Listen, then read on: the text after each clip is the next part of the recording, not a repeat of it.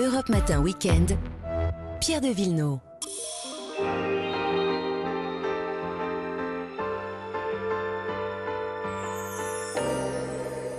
Les balades même le dimanche avec Vanessa Zah. Bonjour, bonjour à tous. Et Marion Sauvage. Bonjour, bonjour à tous. Bonjour à vous deux, direction l'Eure-et-Loire ce matin, Vanessa, pour partir en balade sur les traces de Marcel, Marcel Proust, hein, qui est né il y a 50 ans à Paris. Mais alors, tout le monde sait qu'il passait euh, enfant entre ses 6 et 9 ans. hein, si on va être précis, ses vacances de Pâques et d'été euh, chez sa tante Léonie. Léonie et ses fameuses madeleines, vous allez sûrement Oh, nous oui. parler, Marion.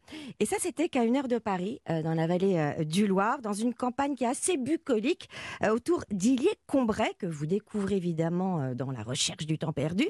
Alors, cette ville, elle est devenue évidemment le, le berceau proustien. Et alors, vous allez comprendre à quel point, en écoutant Anne Chevet, guide conférencière sur les traces de Proust. Illier, qui est quand même un lieu assez particulier sur le plan du nom, puisque l'État l'a rebaptisé officiellement donc en Illier-Combray, et ceci lors de la, du centenaire de la naissance de Marcel Proust en 1971. Et ça, c'est vraiment en fait un exemple assez unique d'une commune qui a accolé à son nom celui d'une commune qui a été inventée par un écrivain. Tiens, c'est incroyable. C'est incroyable, moi, moi je savais pas, donc je l'ai appris, donc euh, ça sert à ça, on est content. Et Anne, elle organise aussi des, des parcours, euh, des visites, alors pas poussiéreuses du tout, euh, ou scolaires, elle vous les propose même en vélo, vélo électrique, et qui vous permet de retrouver l'âme du travail littéraire euh, de Proust.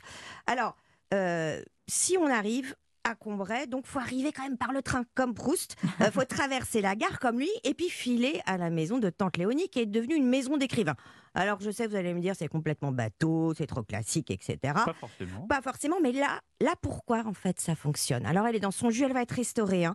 mais à chaque fois qu'on passe dans une pièce, on tourne les pages d'un livre, on se retrouve plongé en fait dans son univers avec le jardin fleuri, la cuisine euh, de Françoise, le salon oriental euh, dont l'oncle Jules, et puis sa chambre. Alors sa chambre, en fait, c'est extrêmement important dans l'univers de, de Proust parce que tout démarre des chambres et c'est là que tout va démarrer dans cette maison.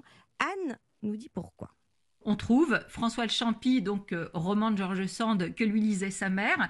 Et c'est vraiment de cette manière une espèce d'incursion dans ce qui a été ici euh, le- la matière littéraire du jeune euh, Marcel Proust. hein. Grand classique, hein, François Champy. Ah bah oui, je pense qu'on l'a, on l'a tous lu. Puis alors, on trouve aussi cette fameuse lanterne magique, vous savez, qui lui donnait euh, des visions et qui a contribué beaucoup à son, à son imagination, à son, son émerveillement. Euh, la visite du bourg, on va pouvoir la poursuivre, bon, en passant par l'église, mais surtout le pré-Catelan, euh, que vous connaissez en fait sous le nom de Parc de Swann dans son œuvre. C'est un petit parc à l'anglaise, euh, très réussi. D'ailleurs, c'était l'oncle de Marcel qui l'avait dessiné.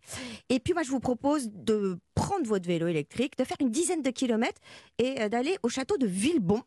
Euh, c'est assez chouette comme balade parce qu'en fait, vous, vous- vous prenez des petits chemins, même des petites routes improbables, et puis d'un seul coup, vous voyez euh, surgir cette euh, magnifique forteresse médiévale qui est toute en briques. Alors, les, les, les douves sont remplies d'eau, et puis un pont-levis qui fonctionne toujours. Et ça, c'était la grande promenade de la famille quand on avait le temps. Et parce que, et parce que longtemps on s'est couché de bonne heure euh, pour dormir?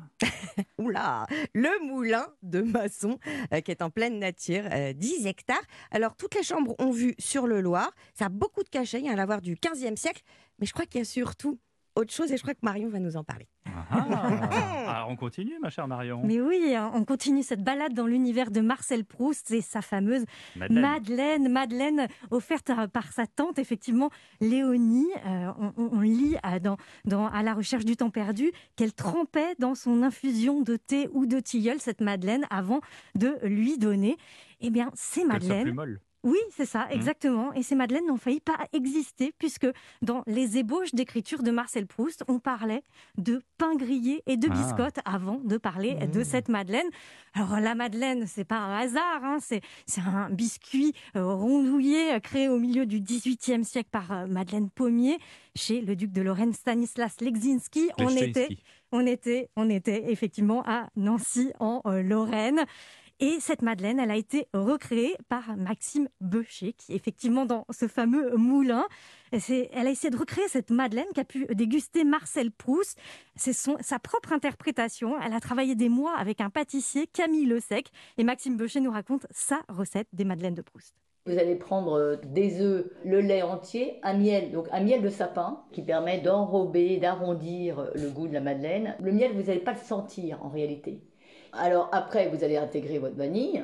Vous allez l'introduire dans la farine euh, dans laquelle vous aurez mis la levure. Et après, au dernier moment, vous ajoutez votre beurre fondu dans noisette. L'idéal, évidemment, c'est de faire ça 24 heures à l'avance que la pâte soit bien froide et que votre four soit déjà bien préchauffé et balaim pour qu'il y ait un choc thermique. Un choc thermique, c'est une des astuces pour avoir cette bosse, pour que cette Ah. bosse monte de la madeleine. Et deuxième astuce, c'est de couper le four dès que vous voyez cette bosse qui va euh, commencer à, à monter. Vous êtes à 210 degrés, vous coupez le four et vous recommencez la cuisson pour qu'elle termine de cuire à 180 degrés. Et est-ce que le moule est également important pour Mais avoir cette belle bien bosse? sûr, si vous avez un moule avec des empreintes étroites et petites, il faut pas remplir votre moule en entier seulement aux trois quarts. Si votre moule a des empreintes larges et profondes, il faut remplir au ras-bord, bien beurrer bien sûr votre moule.